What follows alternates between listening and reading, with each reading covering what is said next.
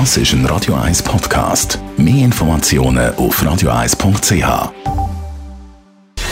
Gesundheit und Wissenschaft auf Radio 1. Unterstützt vom Kopfwehzentrum Irlande Zürich. www.kopfwww.ch ja, dass der Freddie Mercury wahnsinnig stimmgewaltig war, darüber müssen wir glaube nicht äh, diskutieren. Es haben sich aber ja dann schon zu seiner Lebzeit ein Haufen Gerüchte und Mythen um die Stimme herumgerankt. Zum Beispiel haben Freddie seine Bewunderer gerne erzählt, er hätte einen Stimmumfang von vier Oktaven. Hm, das wäre geradezu unmenschlich viel natürlich. Darum hat die Frage nach seinem Tod auch Stimmforscher beschäftigt. Wissenschaftler aus Österreich, Tschechien und Schweden die haben Freddie Mercury seine Stimme analysiert, vor wenigen Jahren erst gerade anhand von Live-Aufnahmen.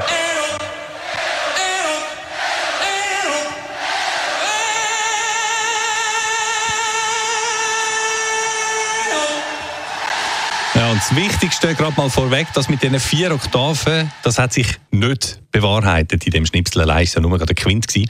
Die betreffende Studie, die übrigens im Magazin Logopedics Phoniatrics Vocology hm, erschienen ist, haltet fest, dass der Freddy gesamthaft einen Stimmumfang von rund drei Oktaven hat. Das ist zwar viel, aber nichts, wo andere nicht auch hätten.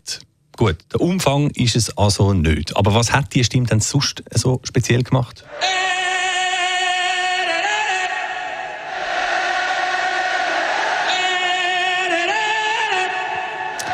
Mehrere Sachen sagen es, sagt die Studie. Einmal sagt ein besonders schnelles Vibrato in der Stimme. Also die kleinen permanenten Schwankungen in der Tonhöhe. Aha, da hätte ich kaum jemand mehr Tempo drauf gehabt als er.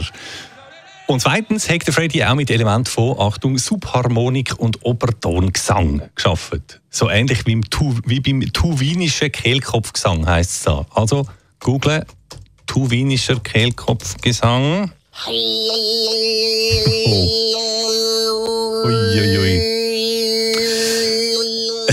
ja gut, okay, da hat es vielleicht auch Elemente dabei gehabt, dann aber doch lieber der Freddy selber. Wir halten fest, es ist sicher eine der allerspeziellsten Rockmusikstimmen die es je gegeben hat.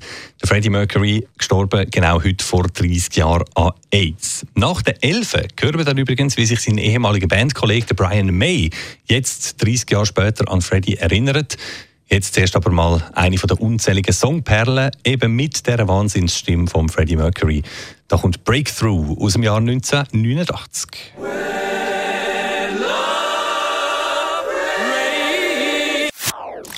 Das ist ein Radio 1 Podcast. Mehr Informationen auf radio1.ch.